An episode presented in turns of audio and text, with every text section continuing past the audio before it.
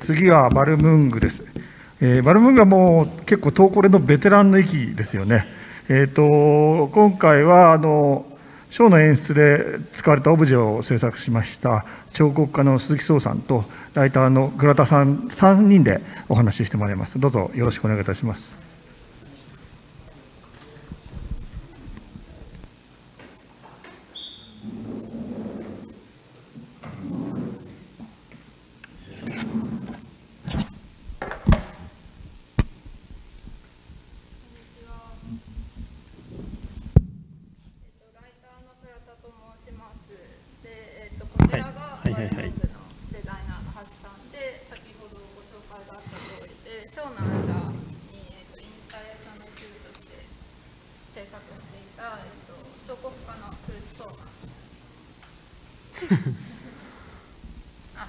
マイクが。で、まあ、今回そのデザイナーのハチさんと2人で話そうかなって思ったんですけど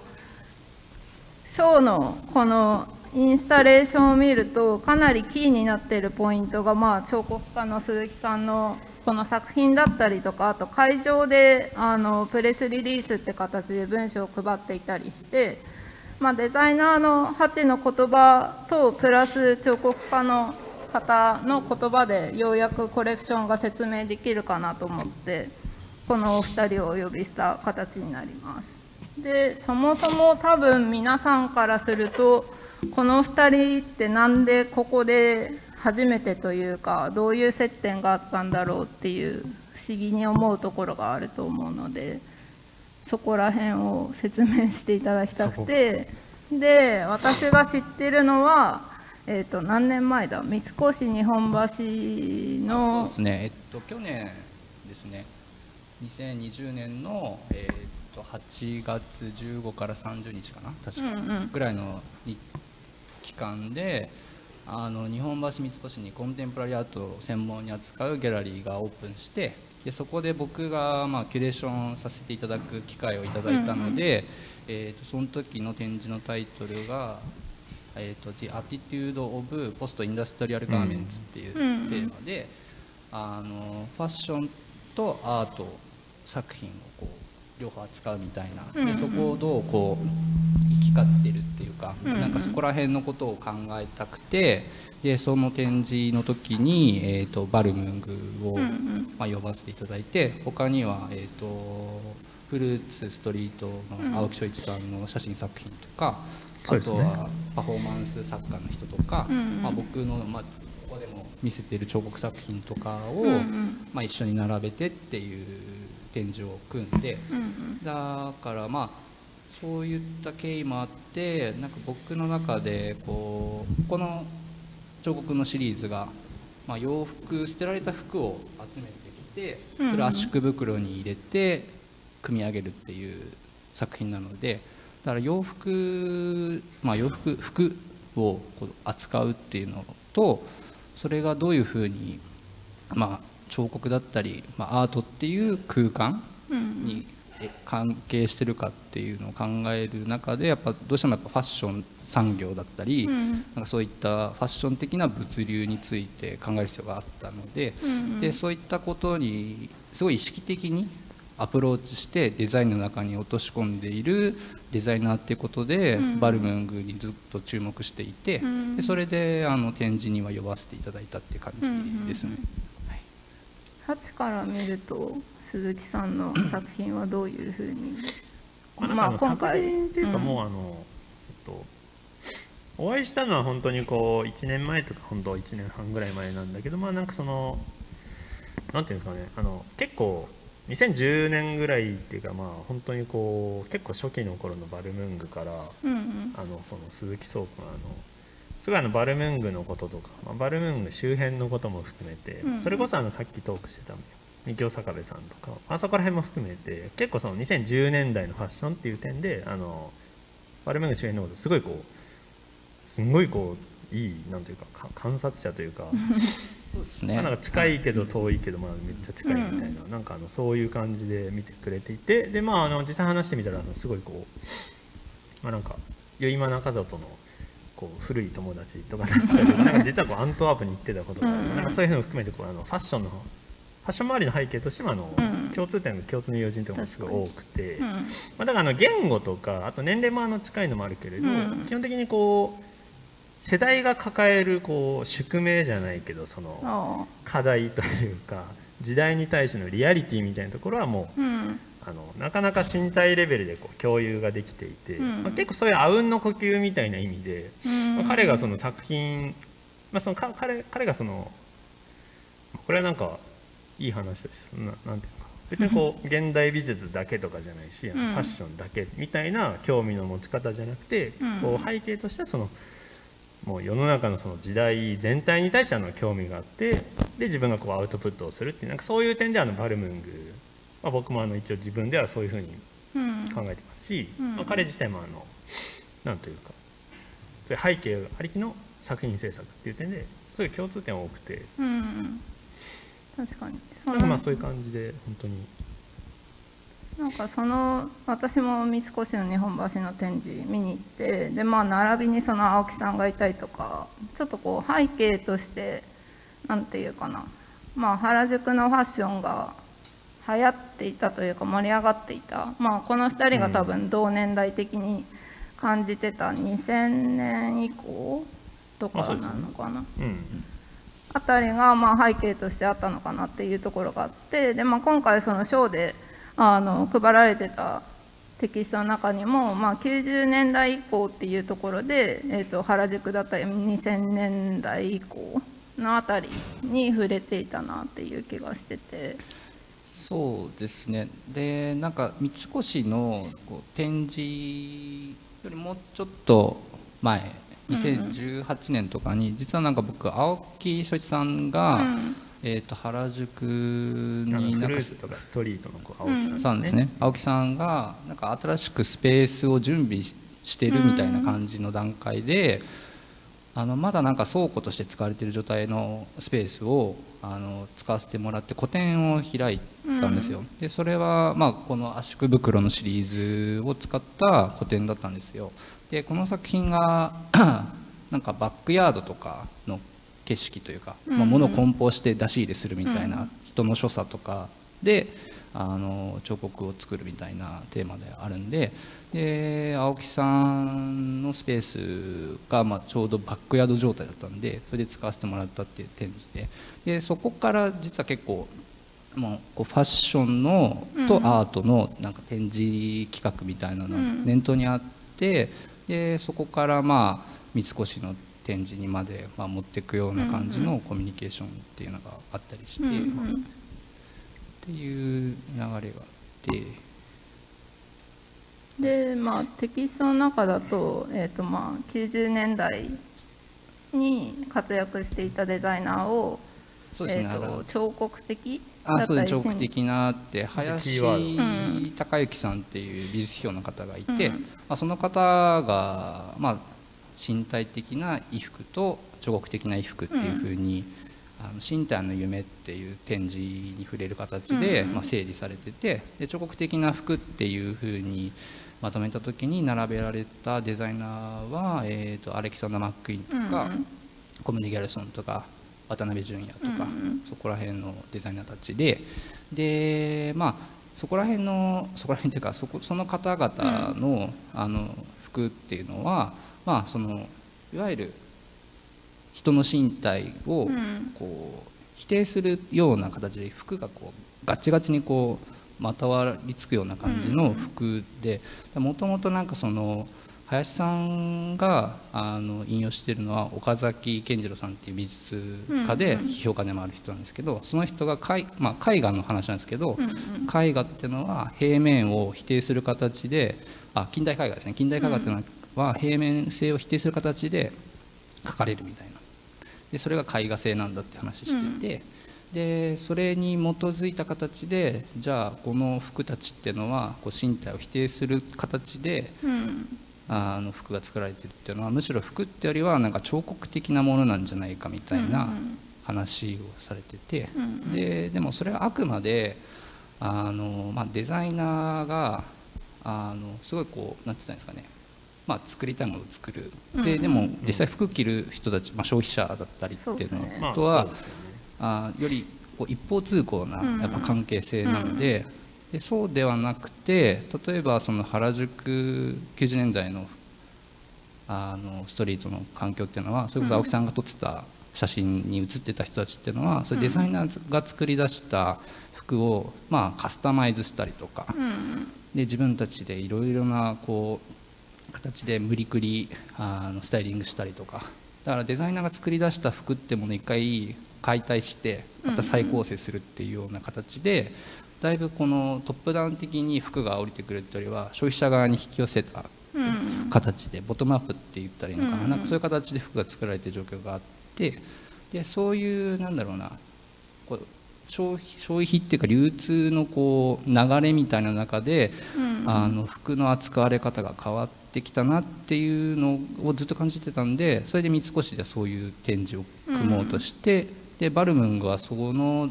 原宿の90年代後半から2000年代頭ぐらいにかけての,、あの原宿の環境っていうのを、まあ、身体的に、まあ、ハチ君なんかはよく分かって、でそ何それこそストリートスナップされてた 人間だと思う。めっちゃ注意になってた、なんかあの、まあ、フルーツとかそのストリートとか、まあ、その青木様のなんなんだろうあの直接お呼びしてないのになんかバルムングがやってるショーにこうなんか来てくれてたことがあるぐらいなんかまああの間接的なこう認識があって、うん、まあ、なんか今のこう鈴木君が言ってた話の中でもこうなんかちょちょっとこう少しなんか前提が難しい感じがするかもしれないですけどなんか例えばそのなんだろうなあのまあ、デザイナーみたいな話にしても、まあ、こうなんかオートクチュールプレタポルテみたいな流れです。あのなんかあんまりこう世の中でその明文化されてないかもしれないんですけどこうなんか今の時代ってこうなんかそのこうオートクチュールプレタポルテのそのさらに先のそのプレタポルテからこうストリートって言われるなんかこうまあ、ファッションの構造というか、まあ、プレタポルテって要するにこう SML にしてこう、うん、あの大量生産してあのサイズが合うのをこうみんなこう自由に着てくださいねっていうところまでがこうプレタポルテでじゃあこうデザイナーはっていうとこうデザインみたいなところまでがこうプレタポルテみたいな、うん、まあ、それに対してあのストリートっていうのはそのあの価値づけをそのこうなんていうかある種鑑賞者が、うん、まあ、ほんとざっくりとまあだからあの A Bathing Ape の T シャツがこうヤフオクで高騰みたいな、うん、まあああいう現象っていうのはそのいわゆるこうストリートの現象でみたいな,、なんかそのプレタポルテみたいなあのデザインがいいだからいいという、なんかそういう一方通行ではなくてっていうのがさっきのその一方通行みたいな話の、ねはい、まあだからそのストリート以降みたいなデザインとかなんかそういうこととかもまあ自分的には身体的にもこうなんかこう。大きく振り返ってもまあなんかそんなこととかも考えたりしながら、ブランド表現活動をしていたりとか、まあ、そのお客さんというかその自分の服を着てくれる人とのこう関わり合いの、みたいなことで考えてたりっていう点でのまあコンセプトみたいなのは結構共有できてたりするという、まあ多分そういう点なんかバルムングが表現してるそういう話を多分こう鈴木壮君は遠くから感じ感づいてくれていたみたいな。あ、まあそうですね、理解してくれていただからもう2010年ぐらいからずっと見てて、うん、それはまあ今話してたような話だけじゃなくて服のシルエット自体もなんかやっぱ今まで、まあ、従来の造形とちょっと違うような造形しているなっていうのをこう彫刻家なんで、うん、すごい形に敏感なんで確かに身体の 身体のやっぱイメージをこうどう変えていっていくかってことと、でそれがどういうふうにでも来歴としてはどういうとこから出てきてるかっていうのが普通にやっぱ気になっていて、でそれね誰もなんか説明してるような感じもしなかったっていうのがあってなんかまあこういう機会もらったんでちょっと文章化したっていうのが今回の基本的なモチベーション。です、いやなんかそうですね。あのテキストを読んで、まあ、そもそもそのこのコレクションの前からバルムングだったり、まあ、ハチが身体的に原宿のそういうストリートだったり、まあ、消費者側が価値を感じたい、こっちへリミックスしていくみたいな。あと、はい、まあ、インターネット移行的な感じのところを、まあ、ずっとコレクションでやっていてでもまあちょっとこうさらっと表層だけ見るとすごいフューチャリスティックな印象みたいな感じ。で結構その原宿の要素がこう何て言うんだろう薄まったりしてるようにも感じてたからなんか今回のテキストだったりとか、まあその洋服への現れ方を見てかなりしっくりきたなっていうのとまあプラスここでは一応ショーなのでバルムングに言及はしてるんですけどまあ同時代性的には他のブランドだったりとかまあ2000そうですね10年以降まあ2020にかけて他のブランドだったりとか現象としてもあの共通する部分はたくさんあるかなと思ってました。あのパフォーマティブな衣服っていう言葉にはしてるけど、はい、そうですね。なんか念頭に置いてたのはあのベトモンとか、うん、あの国内同世代でハトラとか、うん、クロマとか、うん、そこら辺のブランド念頭に置いて書いてだから、あのまあバルムングのこうシグネチャーウェアとしてみたいに触れてるテキストの箇所で、まあ、その服服がなんか顔に注目いくような造形になってるっていうのはそれはまあ一言もそういうふうな言い方してないけども、まあ、インターネットとかが出てきて、まあ、スカイプとかセルフィーとかで、この上ここの肩より上の顔のイメージがこうバンバンこうディスプレイに映るようになった時にそれをじゃあどう服が関われるかってところにあの造形的なアプローチしてるブランドとして、まあ、バルメンがハトーラクロマっていうのをずっと注目してて、で、まあ、彫刻だとやっぱ顔のも顔をどう扱うかって顔ってやっぱすごい正面性を決めるものなので、人体において。体だけだったら100360度見回すって感じがあるけど、やっぱ顔があるとあここが正面なんだなっていうのがあって、で特にやっぱインターネット以降ってその体っていうよりは、顔を映されることが多いからそれによって正面性強くなっていて、でそこがどう服と関わってるかっていう意味で顔に注目がいくような服の造形をしているそのバルムングの,、そのビッグパーカーだったりとかっていうのが、うん、まあ面白いっていうふうに思ってる、うん、まあそのあれですよねこうトピックっていうかまあこう現代のファッションにおける正面性とはみたいな。正面性とは、うん、そういうそうです、ね、時代とのこうそうですね。移ろいという移ろいとかっていうのにやっぱ敏感にレスポンスしているっていう意味でそれはなんかまあファッションだけじゃなくって、まあ、アートでも扱ってる人いるし、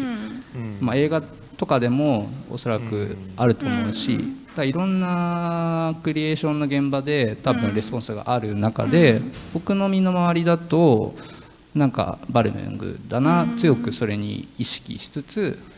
なんか面白い造形っていうかかっこいい形で落とし込んでるのはバルメングだなっていうのがあったんでこれはなんかまあ、それに僕もやっぱその問題系にやっぱすごい触れる形で人体のことを彫刻の中で考えているので、まあ、フィードバックも欲しいし、でそういう形でコミュニケーションしたいなっていうのもあったりとか、そういうのがありましたね。そうですよねなんかあのテキスト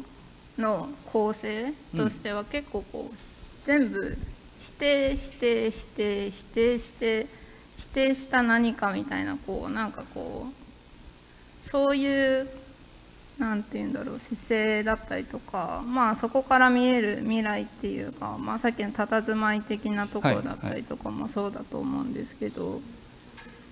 い、一応今回コレクションのタイトルがまあ、タイトルがこう「ノット」っていうこうキーワードを提示していて、それってこうコミュニケーションの中でどのタイミングぐらいで生まれたっていうか？あでもなんなんでしょうね。なんかパッとハチ君の方から出てきた言葉であってでもなんとなくその否定性っていうか「ノット」っていうかそういうのそういう言い方で今回僕も文章の中で書いてるけど、うん、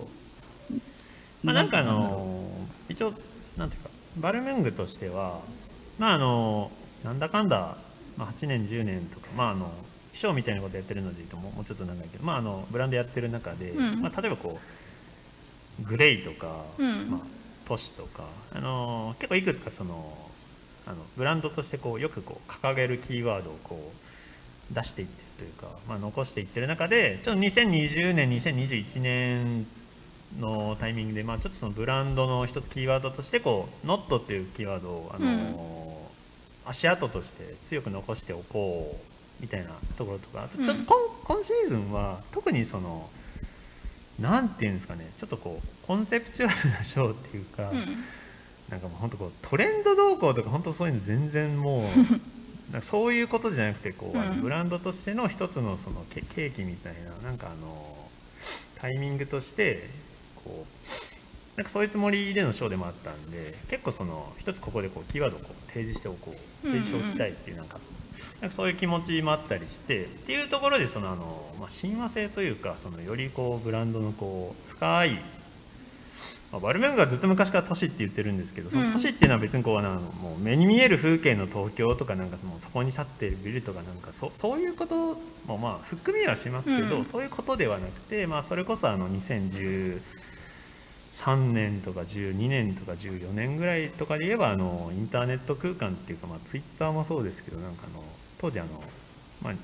日本のあれでいうとこうニコニコ動画とかなんかそういうのも含めて、うん、まあ、そのインターネットの中であの新しい才能があのどんどんこう、クリエーションというかクリエイティブをどんどん出してきて、まあ、今でいうとこう米津玄師さんとかまあ、他にもたくさんいますけど、まあ、こうポカロ出身のこう、うんうん、クリエイターがすごいたくさん出てきてあのみたいな意味でなんかそういうこうなんだろうあのコミュニケーションっていうかこう場が発生して才能が生まれてきたり、うん、その才能が発生するみたいななんかそういうシステム自体に結構あの興味があるというかあの観察者としてずっとそれをこう見たいみたいななんかそういうところがあったりもしたのでっていうのはまあ自分のその原宿時代というなんかスナップとか撮らせてもらってた時とかみたいな、あの原宿のいろんな人をこう眺めてるみたいなところからずっと一貫して続いてる、その観察者としてのっていうところをその、自分の服作りでアウトプットでこう消化するみたいななんかそういうふうなコンセプトみたいな感じで続いてる話としてのこう都市とか、まあなんかそういう中でこう今回「not っていうキーワードで、まあ、その